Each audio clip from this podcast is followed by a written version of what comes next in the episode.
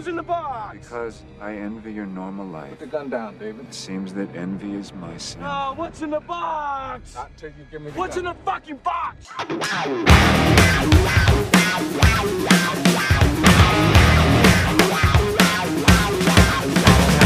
Bienvenidos todos a una nueva emisión de Planeta Sapiens, su espacio amigo de conversación sobre películas, series y todo esto que nos ha acompañado, y esta vez no exagero ni es una forma de decir, en esta cuarentena. Les saluda Camilo Lenas Bravo desde ahora, ahora sí, oficialmente en cuarentenada ciudad de Valdivia, esta weá está recién empezando. Y junto a mí se encuentra como siempre Don Pablo Maureira. Pablo, ¿qué tal? Camilo, gente, muy buenas noches. Bienvenidos a otra nueva emisión del Planeta Sapiens en una acalorada noche valdiviana. Recordarle como siempre a la gente en nuestras redes, nos pueden encontrar como Planeta Sapiens tanto en plataformas de Instagram, en nuestra plataforma más inmediata, donde estamos constantemente subiendo fotos, videos, en general todas las cosas que hablamos acá en el programa. También con el mismo nombre en YouTube y también en nuestro blog, planetadesapiens.blogspot.com. Como siempre, recordar los videos de la semana, nuestras recomendaciones. Por mi parte, he subido un video hablando de una película referente a la música más concretamente no a la música en general, sino a la biopic de la banda Motley Crue, la película The Dirt. Es- del año pasado, habla sobre la existencia, sobre todo el devenir de esta banda que, bueno, es una banda llena de excesos. Fue una película muy entretenida y que, bueno, ahí más o menos cuento lo que me pareció verla cuando la, bueno, cuando la revisé. Por tu parte, Camilo, has hablado de Malcolm, Exacto, Malcolm in the Middle o Malcolm en, de- en medio, una serie, una comedia clásica, yo creo ya esta conocida por muchos acá en Chile por sus transmisiones en Mega, Canal 13, esos días sábados de capítulos aleatorios que nos han permitido crecer con, con la familia de Malcolm, Lois, Hal y que desde hace unos meses está disponible en Amazon Prime Video, así que bueno, la vi de chico, la vi en distintas itinerancias de mi vida y ahora que estaba disponible dije, puta, esta es de verla completa. Eh, así que en el video van a encontrar más que una recomendación, porque yo creo que a esta altura todo el mundo conoce Malcolm. Eh, un comentario de cómo ha sido la experiencia, por lo menos con las tres primeras temporadas. Una, una experiencia viéndola en inglés, viéndola de corrido, viéndola como con, con un avance, digamos, dramático, teórico, eh, conceptual, narrativo. Entonces, nada, es una, es una experiencia nueva que, insisto, profundizo en el video que ustedes encontrarán en el Instagram de, B de Planeta Sapiens. Pero alejado de todo eso que está en nuestro Instagram TV, hoy día nos metemos en una película que es bastante comentada, recomendada, que en lo particular no había visto, que se trata de Seven, traducida eh, también como Los Siete Pecados Capitales, o Seven, dos puntos, los Siete Pecados Capitales, dependiendo del país. Eh, cinta del año 95, dirigida por David Fincher y protagonizada por Brad Pitt, Brad Pitt perdón, junto a Morgan Freeman secundados por Gwyneth Paltrow y Kevin Spacey, en personajes que son, como decía, secundarios, que alternan y aparecen bastante poco en la cinta, y que nos presenta la historia un, como un arquetipo bastante clásico eh, o común, que es el de un detective viejo y un detective joven. El antiguo, el antiguo, el más experimentado, interpretado por Morgan Freeman, que está a puertas de su, su retiro, mientras que Brad Pitt da vida a un eh, impetuoso, a un eh, motivado detective David Mills, un joven que llega justamente a tomar el lugar del personaje de Freeman, el detective William Somerset, y que se encuentran en, en el momento en que inicia la película con una serie de asesinatos de detalles bastante, con detalles bastante particulares, escabrosos, por qué no decirlo, y que obviamente se van desentramando a medida que avanza la película.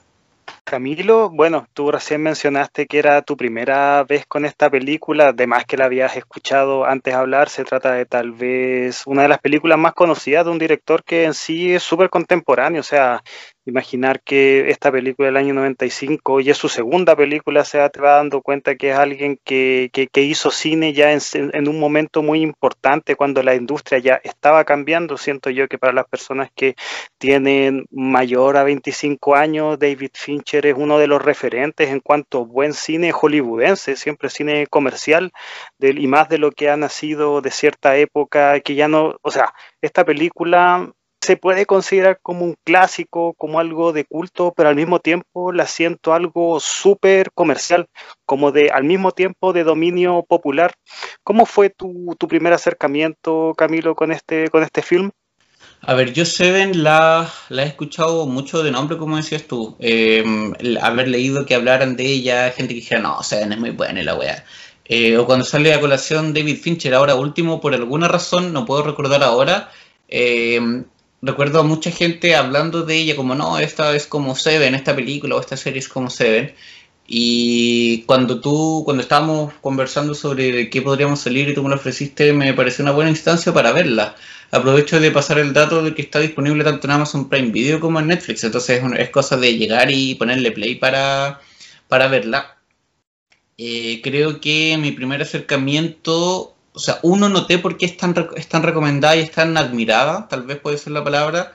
eh,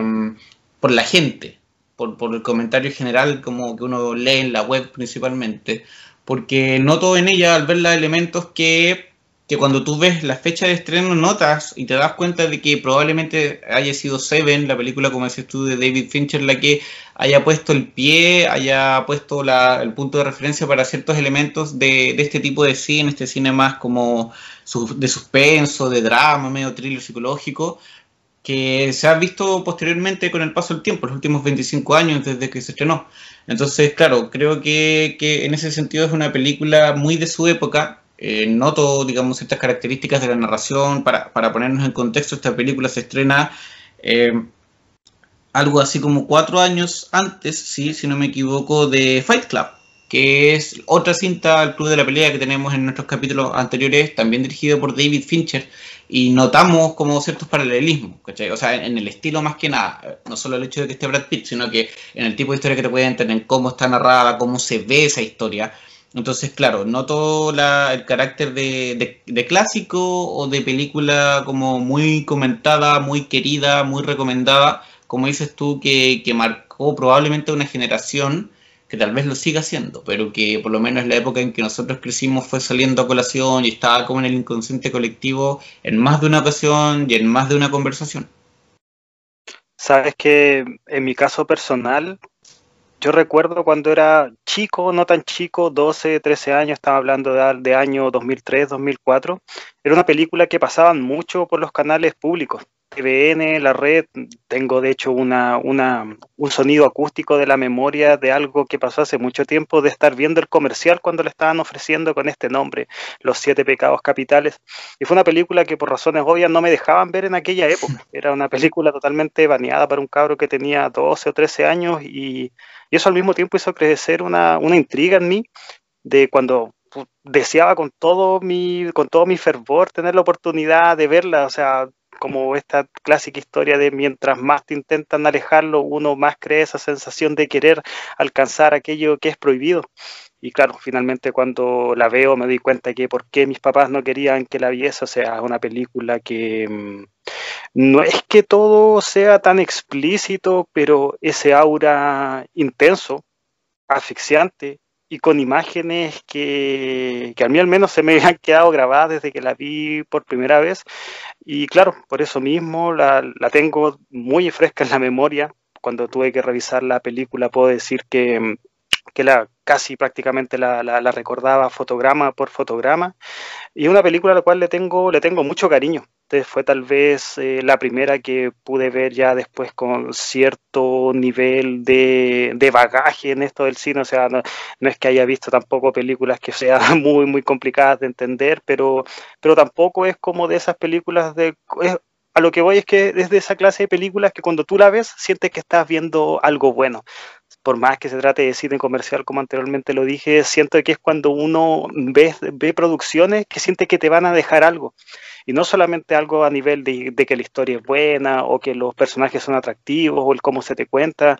Creo que es como este cine que aún en este paquete de ser una historia que está hecha para que todo el mundo la vea, si tiene una ínfula o si tiene una pretensión de ser algo más que una muy, una muy buena película. Sí, en ese sentido la propuesta de Seven, eh, que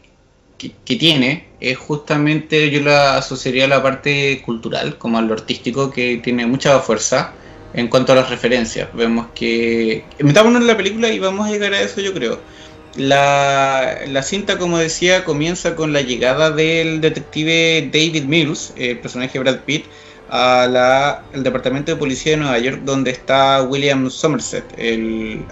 detective interpretado por Morgan Freeman, y ambos empiezan a investigar unos asesinatos que inicialmente parten con un hombre obeso al que, se le obliga a comer hasta morir con la palabra gula, o sea, no gula como en español, pero el equivalente en inglés de este pecado capital. Y luego de que hay un segundo eh, un segundo homicidio, en este caso relacionado a la avaricia, empiezan al personaje de Freeman sobre todo a establecer relación con los siete pecados capitales y empieza a decirle a sus superiores que van a haber por lo menos cinco asesinatos más, vamos al segundo día de la semana y todo. Y con eso empezamos, él empieza en realidad a, descubrir una, una serie de referencias en la cultura, no en la cultura popular, sino textos, en los libros principalmente, vemos un par de escenas de él revisando clásicos, investigando, para tratar de eh, descubrir cuál puede ser la, orientación, el norte, el siguiente paso que, tenga este criminal. Y a medida de, en esas instancias, en esos primeros momentos, en esos primeros 20, 30, 40 minutos, en que empiezan a, a tratar de meterse en la cabeza del, del homicida, vamos conociendo muy bien las características de los personajes también, te dejan súper claro que cuál es el motivo eh, y el porqué de, las diferencias entre el, detective viejo y el detective nuevo. El detective viejo mucho más reflexivo, tratando de enseñarle cosas al personaje de Brad Pitt, em, acudiendo a, técnicas mucho más pausadas, la lectura, la reflexión, la escritura, mientras el personaje de Mills eh, todavía es muy, muy impulsivo, a pesar de que en un principio yo siento que tiene ganas de, aprender y le tiene cierto respeto a Somerset eh, se, te marcan esas diferencias muy, muy notorias entre cada uno de los polos de, este dúo protagónico. Sí, y de hecho creo que ese primer conflicto, es decir, el, clásico también conflicto del policía nuevo que, que, quiere hacerse parte de la investigación y el policía malo que es más recatado y mucho más sabio, es algo súper común. Em, pero que al mismo tiempo la película tiene, tiene mucha valía de mostrarte algo que, independiente que haya sido en el año 1995, o sea, desde ese punto hacia atrás hay una herencia muy grande de cine, de cine negro, de cine noir pero la película, como decía, tiene la valía de contarte eso y que al mismo tiempo sea algo interesante y al mismo tiempo también sea algo que para la película sea funcional. En este sentido, los primeros momentos de la película siento que son precisos para demostrarte quién es quién el proceso entre cómo se, esta escena de cómo se despierta Somerset, que lo vemos que es un tipo oculto, tiene ahí como en la mesita el ajedrez, entonces y mientras por otro lado en la casa de Mill se tiene la pura cagada porque se está porque se está recién cambiando una ciudad a una ciudad que recién lo está recibiendo. Entonces son esa clase de pequeños retazos, pequeños matices que la película sin decir absolutamente nada te deja patente. Que claro, no es lo primero que uno se da cuenta cuando ve la película, pero si uno la reflexiona o si uno simplemente se, se, dedica a mirar en este sentido. Pucha, Fincher es un director que trabaja mucho con, con, la forma en ese sentido. el, encuadre que tiene en ciertas mm. escenas de esta película son súper bonitas. O sea,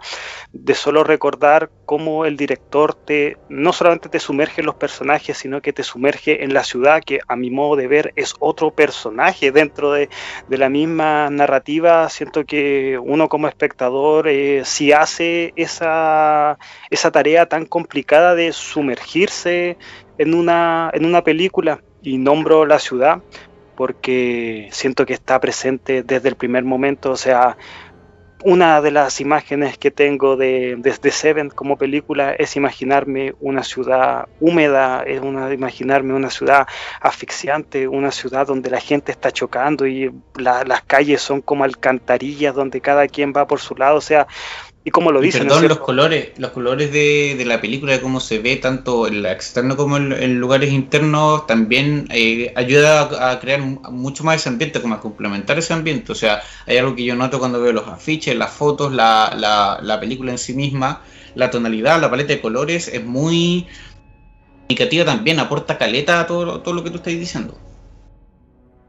Sí, es una paleta súper lúgubre y yo creo que, o sea, esa sensación de inmersión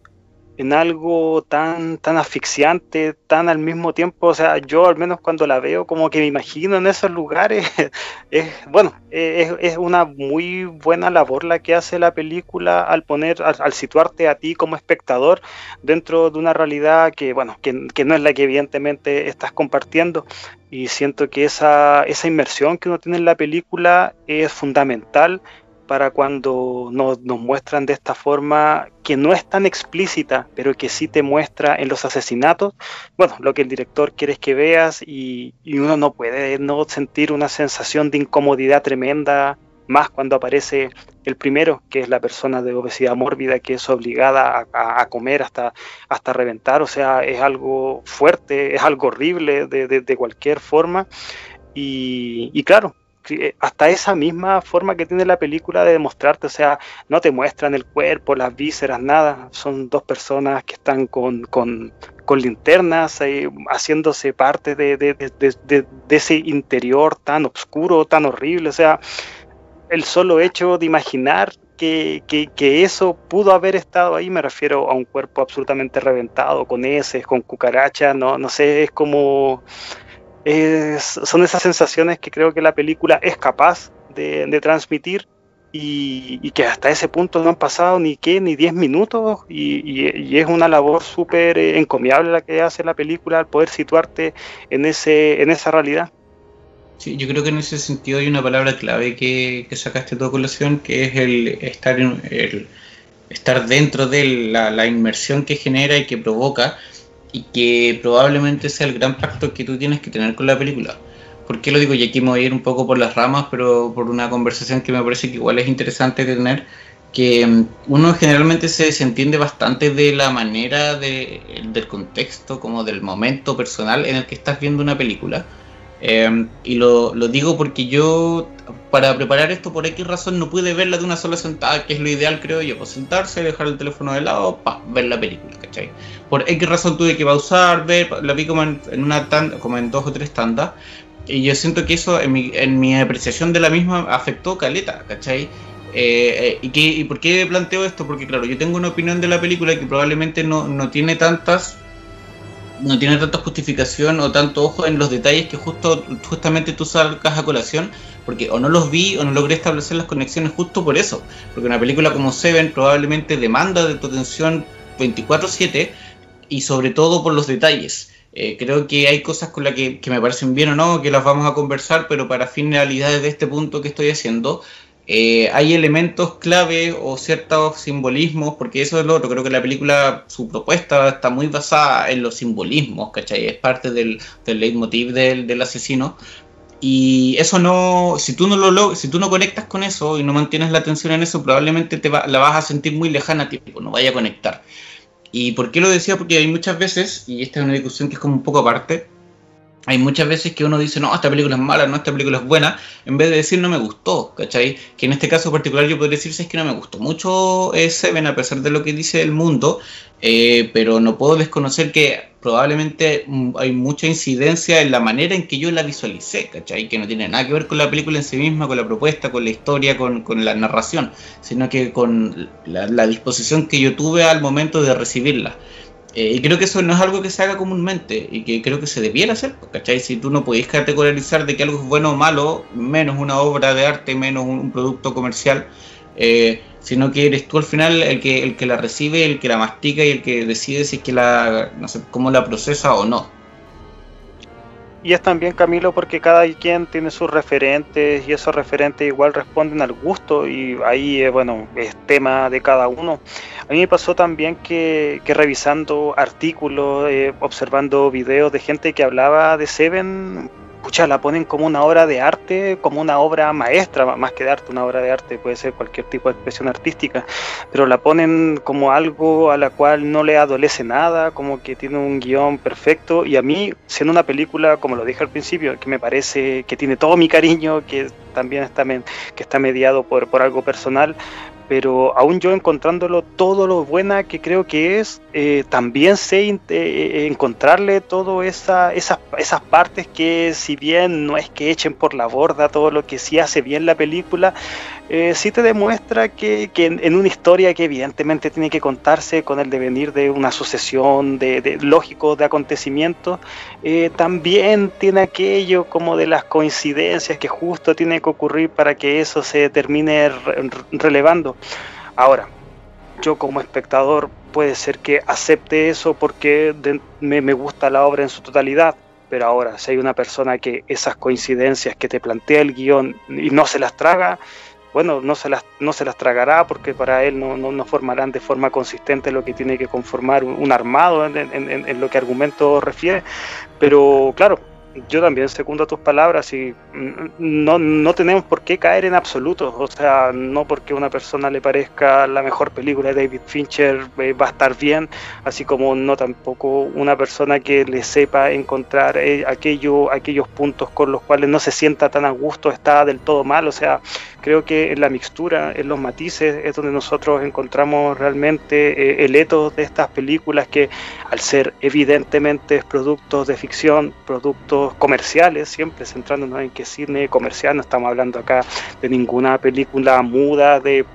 357 minutos grabada, no sé, en, cinta de vinilo. No, nosotros estamos hablando acá de películas que salieron, que fueron éxitos, que, que, les fue muy bien en taquilla y que también gracias a eso, pucha, han llegado a nosotros, están en sistemas tan conocidos como Amazon, como Netflix y que bueno, nosotros estamos acá para conversarla de ella y, y vaya que Seven también tiene asuntos para conversar porque creo que aquello que mencionaste es algo muy importante. Los simbolismos son son, son, esa parte que, claro, son esa, esos, esos detalles, los simbolismos religiosos en esta película más particularmente, son esos momentos donde tú, tú sabes que la película quiere optar, quiere ser algo más.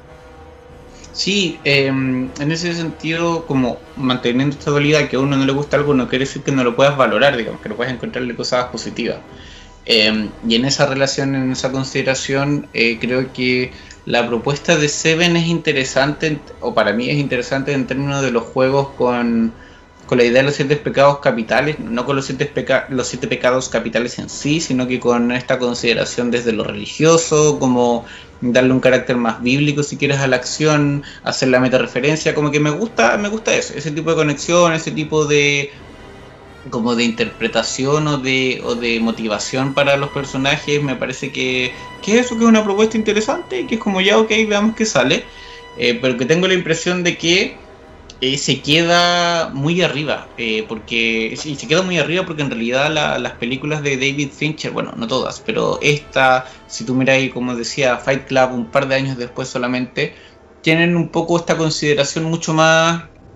más eso, como, como de, no de acción propiamente tal, porque no es una película de acción, pero sí es una película que tiene más, eh, más movimiento, más eh, agresiones físicas, es que quiere que es más, más gore, decías, claro, no, tal vez no es una película asquerosamente violenta, pero las imágenes son clarísimas, sin, sin mostrarte como un degollamiento ni nada por el estilo, se tratan de que, se encargan de que el maquillaje haga todo el resto de la pega, y lo hace maravillosamente. Entonces, claro, hay, hay una idea, hay cosas que, se tratan de ejecutar que probablemente sean más como guindas de una torta que, elementos, componentes de la torta en sí misma, eh, pero son parte del complemento y son parte de, la propuesta. Insisto, creo que, en ese sentido, si la tuviese que describir, sería como alejado, como decías tú, de lo que se dice, como de la, la recibe en la web, porque esa era un poco mi idea, ¿cachai? Como se ven, era como, decías tú, casi como una obra maestra eh, y no, no, lo creo, ¿cachai? Pero sí veo que hay cosas, como, como te decía, como hay, hay, intentos, hay ideas, hay cosas que al momento de tu ver Seven, o de yo ver Seven en este caso, como ahora por primera vez hace un día atrás,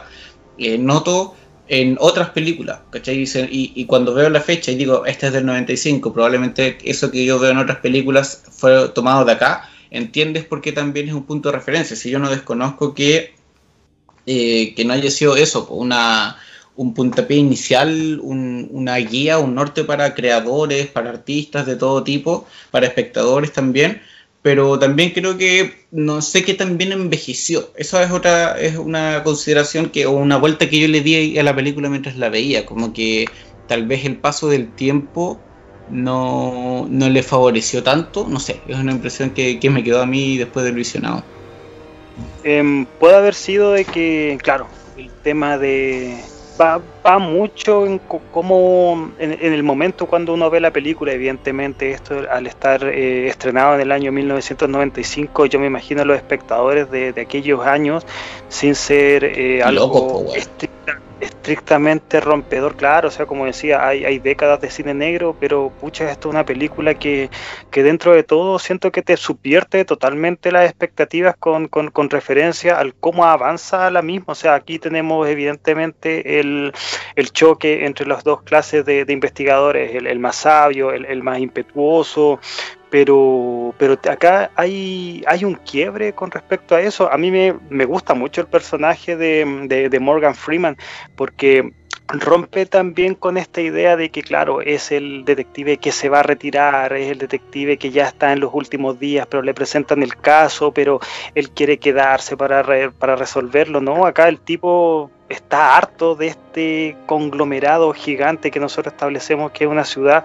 pero que ya va más allá de ser la, la, la, forma física de la misma, es un estado mental que a este tipo lo tiene catatónico, lo tiene depresivo, lo tiene eh,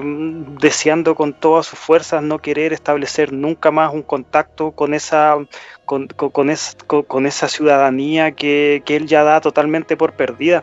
En ese sentido, las escenas que te demuestra eso son estos diálogos que, que, en sí mismos son bastante cortos, pero sí te marcan los puntos de cuáles los preceptos que el, que el personaje quiere tener. Me gusta mucho sobre todo aquel, aquel diálogo que él tiene con el, con, con el que debe ser bueno,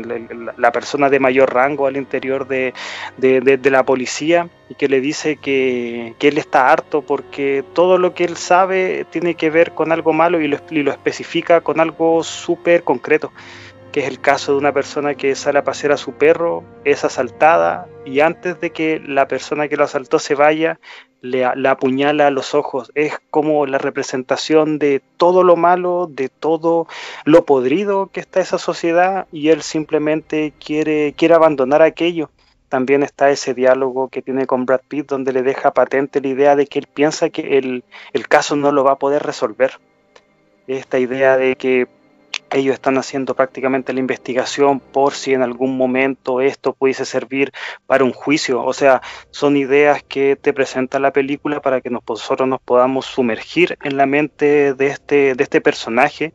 pero que no es la clásica idea de este policía sagaz, de este policía que lo va a dejar todo por, por, por ayudar a la ciudadanía, no, acá de hecho hay un quiebre entre él, su trabajo y las personas que él por vocación, por, por el deber que, que, él tiene como, como integrante de un cuerpo de policías, de detectives más bien, y vemos que esto la película no te lo presenta así. El personaje de Brad Pitt, claro, es mucho más común, por decirlo de alguna manera, independiente que encuentro que la, la interpretación que tiene este actor en la película es súper buena, o sea, más que nada, más, más, aún considerando que esta se trataba de su primer papel serio, serio, serio, me refiero a una película que no tiene connotaciones tan comerciales, y, vaya que lo lleva bien, pero vuelvo, son estos puntos donde, donde yo, al, ver, al situarme en haber visto esta película en los años cuando fue estrenado, me imagino la, el legado, el legado en ese momento y claro, el legado que nosotros hacemos viéndola desde la perspectiva del 2020, que al menos yo encuentro que esta clase de cine, por decirlo de alguna, de alguna manera como neo-noir,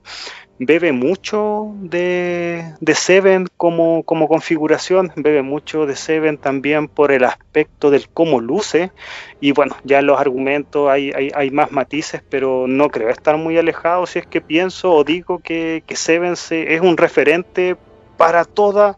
el otro cine thriller, thriller psicológico que se hizo posterior a esta película.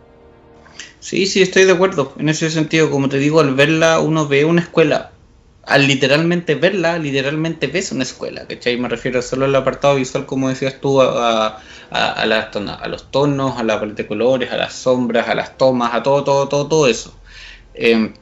Estoy completamente de acuerdo con esa noción. Y también estoy de acuerdo con lo, con lo que dijiste del personaje de Morgan Freeman. Recuerdo, se me venía a la mente la escena en que eh, se junta en esta cafetería con la esposa de Brad Pitt, con Tracy, interpretado por Gwyneth Paltrow, y que ella le cuenta que está embarazada de, de David, pero no sabe si es que contarle o no. Y ante eso, el detective William Somerset le dice que él eh, también iba a ser papá, o, es papá, y que la pareja con la que estaba esperando ese hijo eh, le contó, y él eventualmente no se quiso hacer cargo del bebé y dice que no, se arrepiente, que sigue creyendo que, tuvo la, que tomó la mejor decisión luego de una semana, un par de días de, de haberse enterado, porque pensaba de que qué sentido tenía o qué se le puede, como qué tipo de persona tienes que ser para traer a una persona a otro ser vivo, a un bebé, a un mundo como este, como que es el mundo que describes tú, que es el que sentía él, porque está lleno de, de maldad, de pecados capitales, a propósito de la película, en ese sentido como que el aura, el ambiente es muy coherente con, con las acciones que comete el, el villano o el antagonista, el criminal,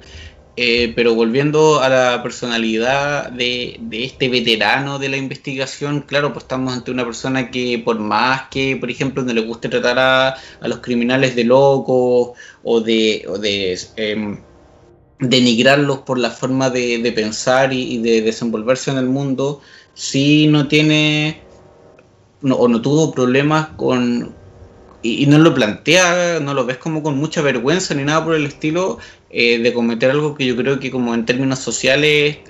por lo menos es, visto mal, como es eh, decidir premeditadamente abandonar a, a una familia o desentenderse de una eventual familia que estarías iniciando. Claro, el código moral y también le da, le da su matiz al personaje, sí, creo que eso es lo que mejor funciona dentro de, de, la materia del desarrollo de personaje, o sea, hay un desarrollo de, de, Mills, evidentemente él pasa de ser alguien que está simplemente con la idea de resolver este caso, porque es su primer caso posterior al, al, al, al tema de que él es intercambiado de ciudad, promovido más bien de ciudad, de una ciudad a otra y que vemos que se va interiorizando mucho más en el caso. Pero ahora, el desarrollo psicológico que tiene el personaje de Morgan Freeman, yo encuentro que es lo más rico que tiene la película a nivel de personaje. O sea, es el personaje principal, de eso no cabe ninguna duda. Es la persona que más minutos tiene en la pantalla y donde recaen también los momentos más, no voy a decir fuertes, porque lo que a, lo que acontece en, la, escena final es, claro, en ese, en ese punto el dramatismo se lo lleva el personaje de Mills, pero Somerville, o sea, es una persona que está quebrada es una persona que, que, que, que, está inmersa en un sentimiento absolutamente de abandono, o sea, es un tipo que vive solo, es una persona que para considerar el sueño tiene que poner ese, ese pequeño vaivén que podríamos decir que es una especie de metrónomo, Camilo, pero ya es una, mm. es algo, es la única forma con la cual él acalla los gritos la única forma con la que él, acalla ese sonido acústico horrible que tiene, que tiene la ciudad, porque yo insisto, o sea, acá la ciudad es otro personaje, la vemos en la lluvia, la vemos en la gente, en estas alcantarillas llenas de gente que más que gente parecen como ratas que se están escabullendo y,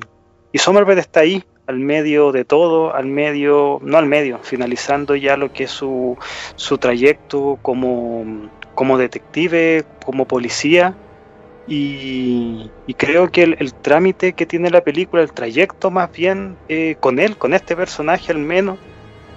con Mills creo que es un poquito menos, pero, pero es súper coherente, es súper coherente con los que se demuestra al principio, con el desarrollo cuando vemos que él se va, se va inmiscuyendo cada vez más y empieza a hacer este juego del, del, ponerse en el caso o ponerse, intentar intrometerse en la mente del antagonista. Y, creo que la película en ese punto sale, sale muy bien parada. Eh, no sé si considerarla tan, tan, tan un, thriller de corte psicológico, pero cuando quiere ser un thriller de corte psicológico con, el, con, con, con, la dualidad entre el antagonista y Somerville, creo que, que sí hay un muy buen trabajo tanto de interpretación como también de guion. Sí, en ese sentido es como creo que eso último que, dijiste me, ayuda a explicarla o, a describir mi, mi, percepción de la película, ¿cachai? Que puede ser que tenga eso, que hay momentos en que se quiere ir para un lado, pero se va como muy escuetamente, ¿cachai? Eh, y eso hace que, tal vez uno, insisto, si es que no conectáis desde el principio, cueste tener algo desde donde agarrarte como para analizarla o como para, no sé, pues, seguirla y leerla. Que es esta idea de que es como psicológica o no es. Eh, es yo creo que es, no es de terror, ¿cachai? Pero creo que tiene, está mucho más cercano a ese lado, como a lo no ir, como decías tú, a lo más criminal que, cualquier otra cosa que, es diametralmente opuesta a lo que ocurre, por ejemplo, con Zodiac, que para, sin meternos en ella es otra película también dirigida por David Fincher, que de alguna manera tiene elementos bastante en común con, Seven, pero se nota una diferencia completamente eh, brutal desde lo estético hasta lo, argumental, y que guarda relación justo con esto que estamos hablando. Con ese, en el caso de Zodiac creo que está mucho más desarrollado lo que acá no está desarrollado y que a mí me funciona y probablemente a ella no metemos en cosas de gusto. Y en relación a lo mismo que estabas diciendo tú, creo que algo muy diferente que pasa eh, a, lo que pasa, perdón, con Somerset es lo que pasa con David Mills, con el personaje de Brad Pitt. Porque si bien al principio entiendo como el estereotipo que, representa esto del, detective joven y, e impetuoso y con ganas de cambiar el mundo, que Con mucha energía y todo, vemos que a medida que avanza la película, claro, se pone un poco más violento, se pone un poco más impulsivo, pero tengo la impresión de que ese no era el personaje que a ti te presentaron al principio. Eh, una cosa es que sea diferente a, Morgan Freeman, a Somerset, pero otra muy distinta es que terminara siendo la persona que terminó siendo. Bueno, sin meternos en el detalle de la última escena o de las últimas dos escenas de la película, eh, hasta antes de ese punto, digamos, antes, antes del, momento de la carretera en el desierto, creo que el personaje probablemente cuando estoy pensando en, las primeras escenas en la oficina, cuando tienen la cena con el personaje de Tracy, él era un tipo que, estaba iniciando, que probablemente no estaba teniendo su mejor semana, que estaba acomodándose a un lugar nuevo, ¿cachai? Que le tocaba nada, pues mamarse las ínfulas un poco del, detective viejo, que sin ser egocéntrico le, le dejaba entrever claramente que le faltaba mucho por aprender. Entonces, claro, veía, veía yo a lo que veía de Mills, de David, era como eso, como el tipo que, quería valerse, que demostrar que él también tenía calle, que él también tenía experiencia, ¿cachai? Que también podía ser un aporte, pero que se veía constantemente como coartado por su compañero mayor. Y en algún punto de la película, como que le pusieron tres cambios encima y el buen se fue para otro lado, ¿cachai? Como que se, se vuelve literalmente medio loco, eh, en, alguna parte de la película busca eso también, ¿cachai? Si lo entiendo totalmente, insisto, sobre todo al final. Pero siento que antes de la llegada al final se pega un salto muy rápido su personaje, como muy abrupto, esa es la palabra. En el que pasa de, eso, de ser una persona que siente algo de frustración, ¿cachai? Que es relativamente normal por cómo, por las cosas que se le están dando, a volverse un weón napo, impulsivo, imprudente, peligroso en, en algún punto también creo que ese tránsito que tiene la película con el personaje es mucho más palpable después del encuentro que, ellos tienen cuando ya eh, identifican cuál es la morada del antagonista y bueno, se, se, gesta esa, esa persecución que, es bastante buena como, escena. Siento que, claro, le pone el pie al acelerador a un metraje que hasta ese punto había sido muy de, muy de imágenes quietas, muy de demostrarte cuáles habían sido lo, la, la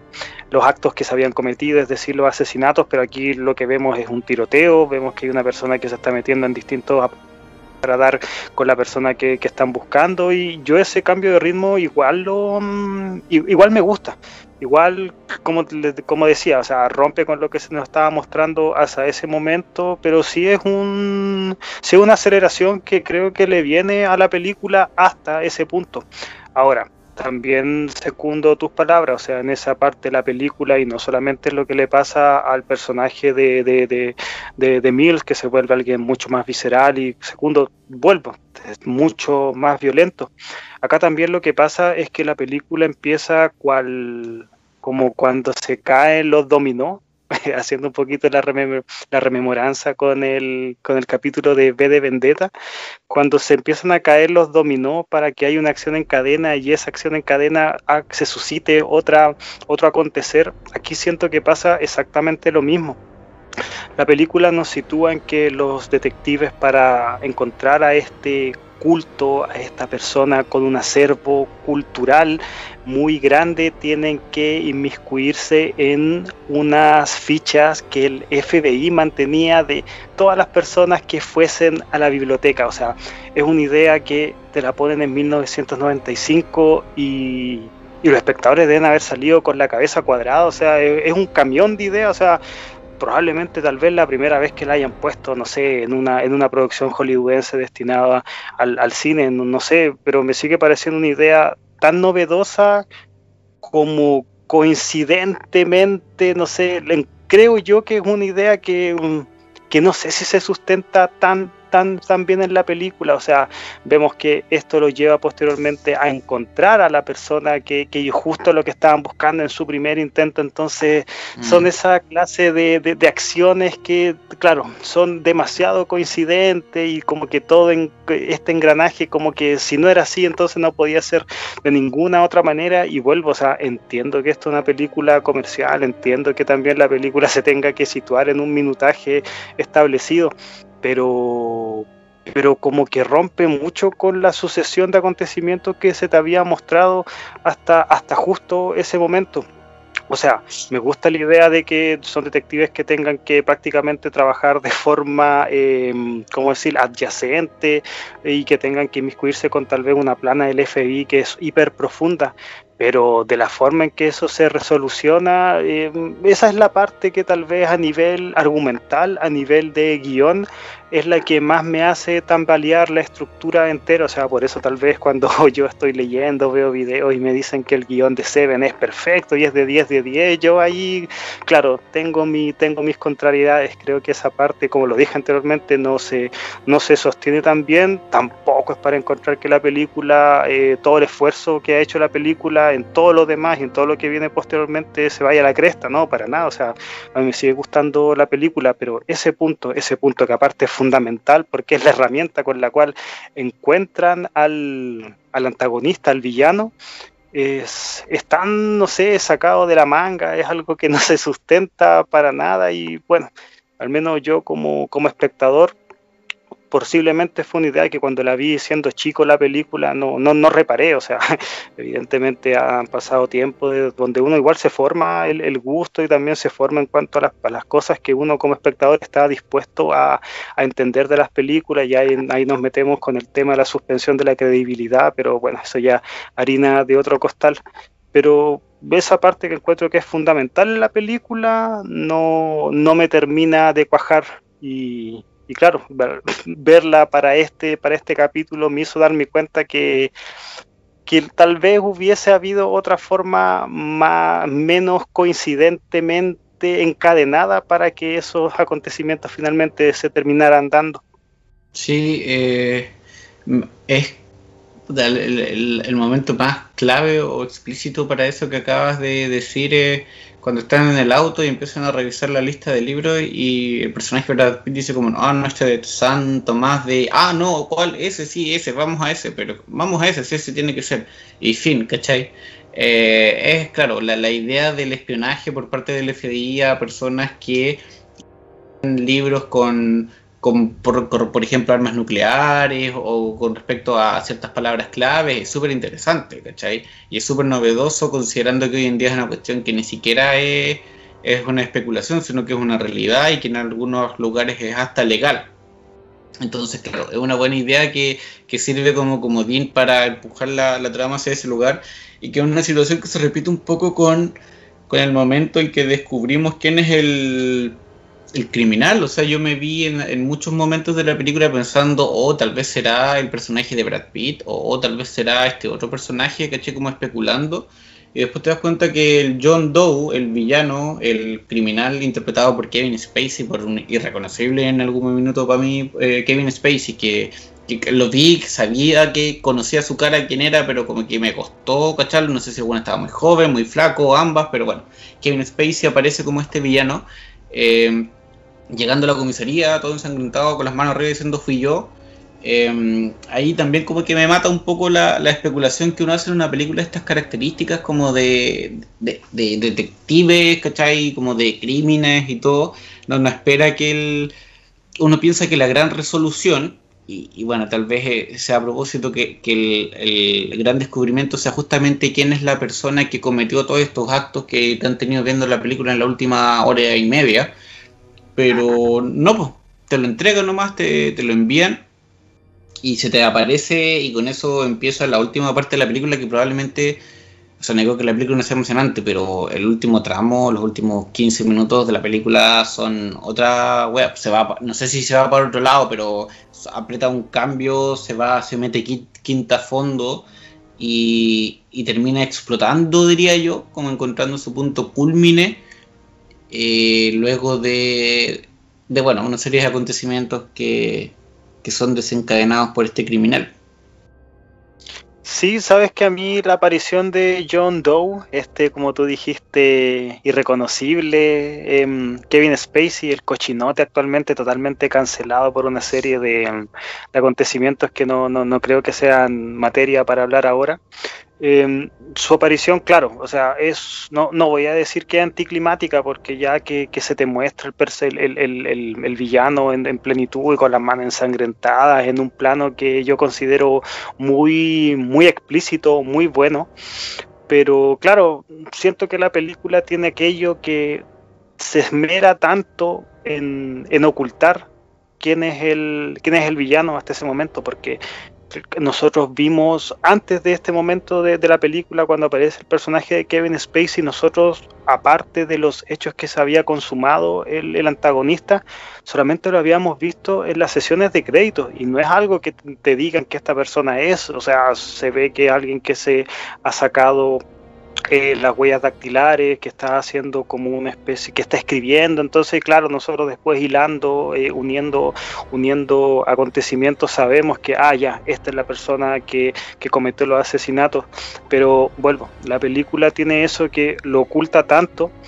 que cuando quiere profundizar en él, ya le queda muy poco tiempo de metraje. Y ahí está, por ejemplo, lo que tú decías al principio, que todo este simbolismo, todas esta, estas conexiones que hacen con la cultura, o sea, la película en ese sentido tiene conexiones, del villano establece conexiones con obras de Shakespeare, establece conexiones con obras de Dante Alighieri, en este sentido, bueno, el tema del purgatorio, eh, con los siete pecados capitales, algo fundacional desde donde se erige toda, toda la trama. Pero claro, cuando quiere adentrarse en ese punto de darle todo ese carisma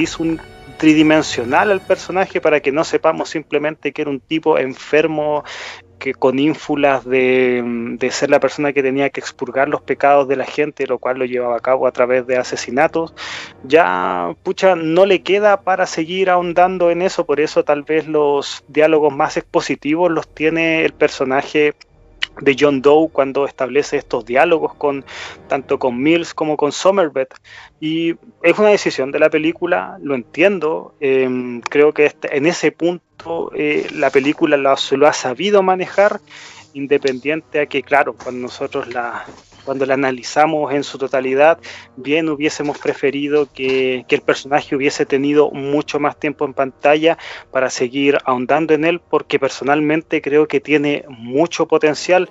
Estaba viendo que en la totalidad de lo de, la película el personaje aparece algo así como media hora, media hora donde tenemos para conocerlo, para saber cuáles son sus inquietudes, para también saber qué es lo que lo lleva a cometer estos ilícitos, pero claro, o sea, no termina siendo tan no termina siendo tan no termina siendo tan profundo como sus actos decían que era. Y sí, estoy de acuerdo, me voy a meter ahí no porque claro, e, esa recuerdo muy frescamente la última secuencia de, de ellos en el en el, o sea, cuando hablan de él mientras están interrogando, pero principalmente de ellos en el auto moviéndose y creo que, esa parte es muy rica como conversación, como contenido, como mensaje, ¿cachai? Como toda la información que te transmite esa conversación entre los tres, creo que, que eso pues, es súper propositiva, súper eh, rica, ¿cachai? De, masticar, de ver, de procesar. Y como dices tú, como muy bien dices tú, eh, te quedas corto, ¿cachai? Probablemente muchos de, los problemas que, obviamente la película no está hecha para mí, pero tal vez muchos de los problemas que yo tengo con, Seven o que me podrían haber conectado más con ella, eh, están en, esa, en ese último tramo, que hacen que, la peli que para mí la película sea muy distinta a lo que fue antes. ¿Cachai? Siento que es muy diferente eh, la última parte desde que aparece el personaje Kevin Spacey hasta previa su aparición eh, física como facial, digamos, porque en teoría aparece el personaje. Entonces, claro, creo que tu, tu, diagnóstico con respecto a la temporalidad es bastante acertado por lo mismo, porque la, la, película dio muchas vueltas en torno a la mentalidad, a la psicología de este, de este criminal, pero si nos atenemos a, a, lo concreto, a los hechos, eso solamente estuvo sostenido en, lo, en las reflexiones del personaje de Morgan Freeman.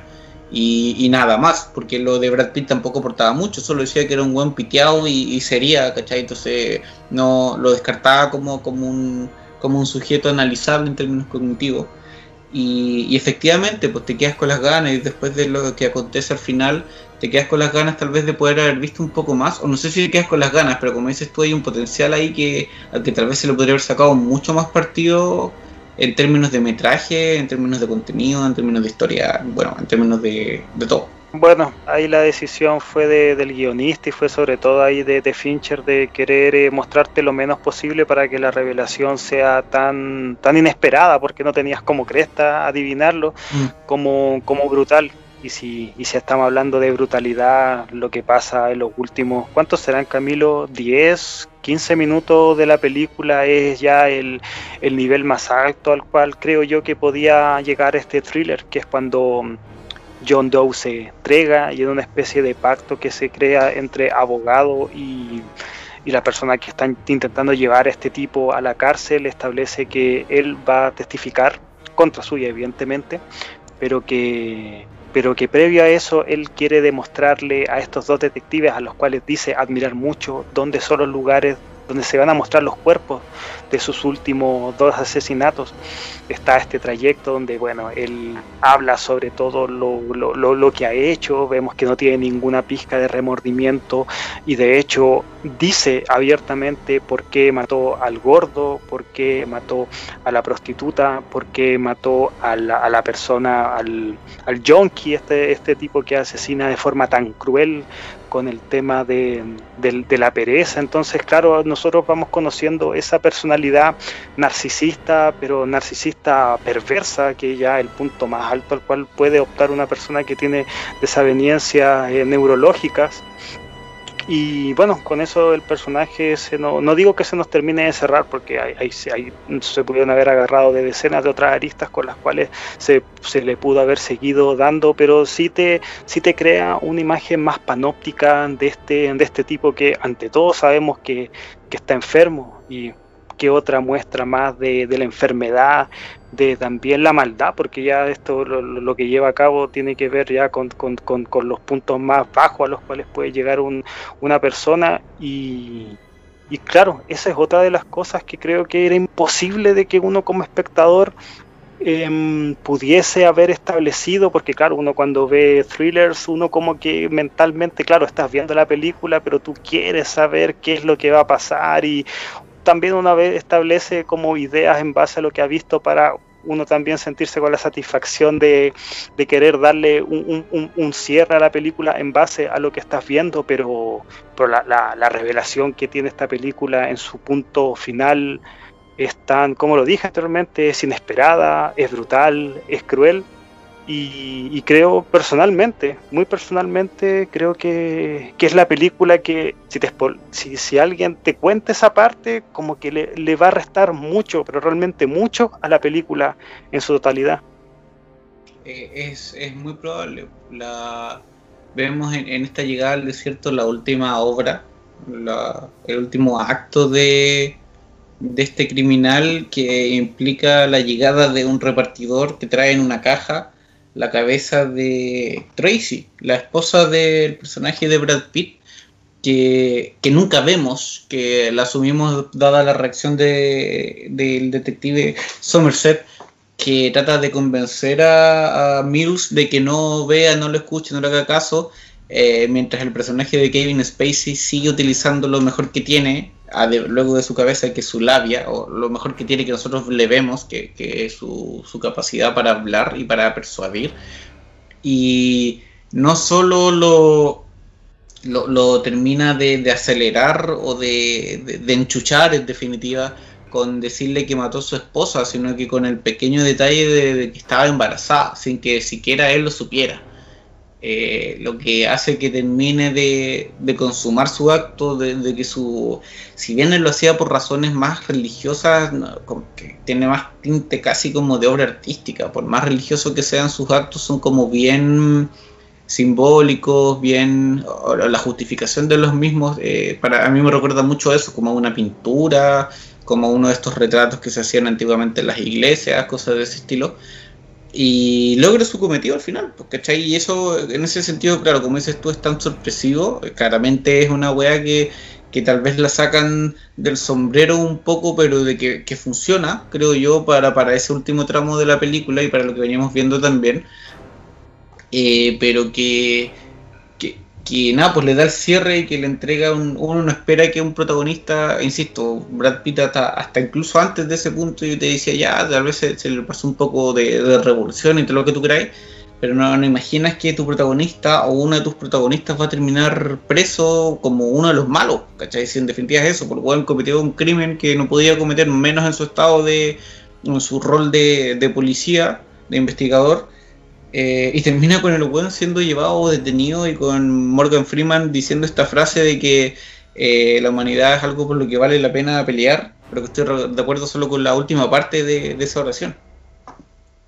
Sí, o sea, el, el, final aparte tiene este esta edición que, que está el, el, helicóptero siguiendo, entonces el montaje es tan frenético, el, el, uso de cámaras también es tan vibrante, o sea, hay una escena que, que, que, despide, no sé, emoción, que despide también suspenso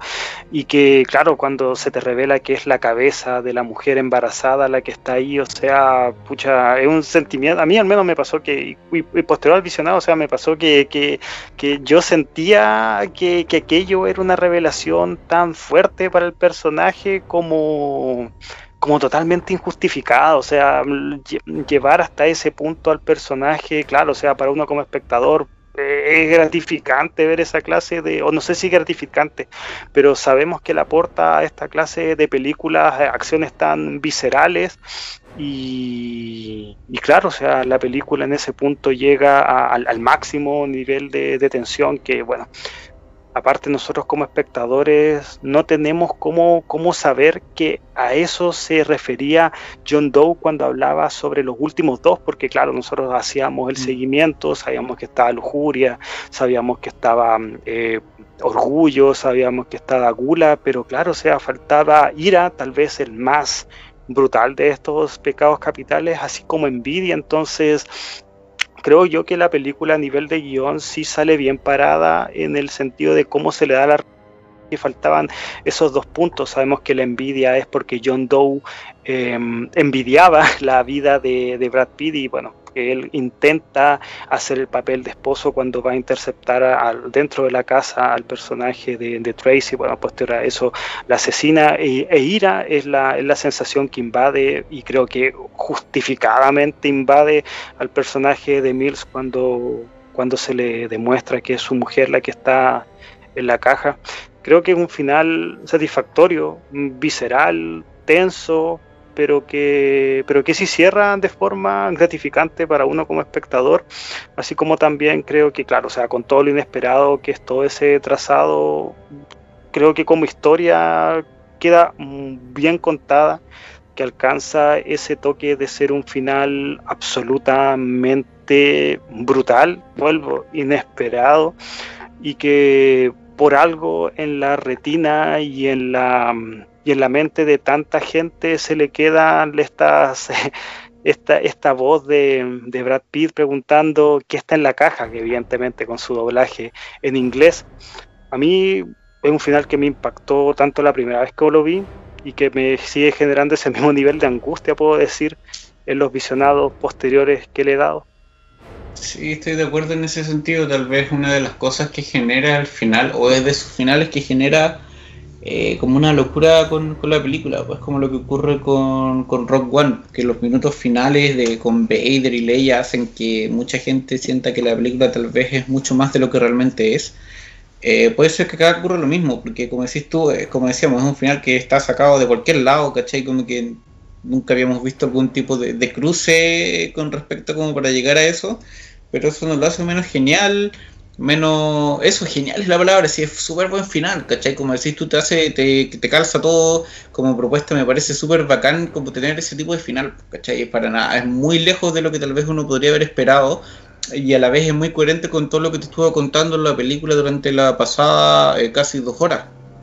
entonces eh, en ese sentido creo que tus palabras como de satisfactorio eh, están bastante acertadas porque más allá de las opiniones que uno pueda tener, y vuelvo como a la discusión que tuvimos hace un rato, me parece que, que sí, porque que es novedoso, que es propositivo, que en ese sentido, esa parte, por ejemplo, en particular, siento que no me envejeció mal para nada. Siento que tiene que ver más con tal vez con la forma y con algunos detalles de la construcción de la historia los que no me, los que no me terminaron de calzar, pero eso en particular no sé incluso si es que uno lo vería hoy en día, ¿cachai? O si lo sigue viendo, porque he jugado y y, insisto, creo que lo he dicho en muchas otras ocasiones en el planeta Sapiens, creo que lo que he jugado hay que valorarlo y darle la oportunidad por lo bajo, ¿cachai? Y acá estamos ante una propuesta que, es de ese estilo, que, nada tiene el final feliz, ni esperanzado, ni nada, y que vemos al personaje de, Morgan Freeman en ese sentido en la escena final, creo que, lo refleja bastante también,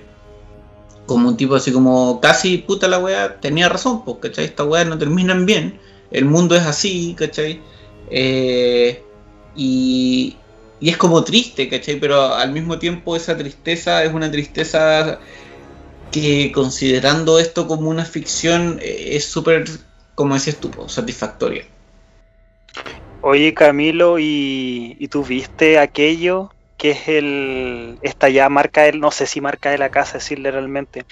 pero este recurso que ya él posteriormente ocupó en Fight Club que son los, estos como destellos flash de imágenes que se ven por escasos segundos y que ocurre en la parte final que es cuando que es cuando Mills está apuntándole a John Doe aparece por un brevísimo momento la cara de, Tracy, lo, alcanzaste a divisar,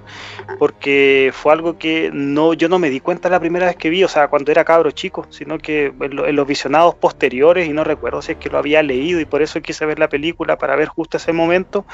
pero, pero claro, o sea, ahora lo, vi para, para, para cuando tuve que ver la película para armar este para armar este capítulo y, creo que claro o sea es muy parecido a lo que ocupa en Fight Club y también encuentro que algo novedoso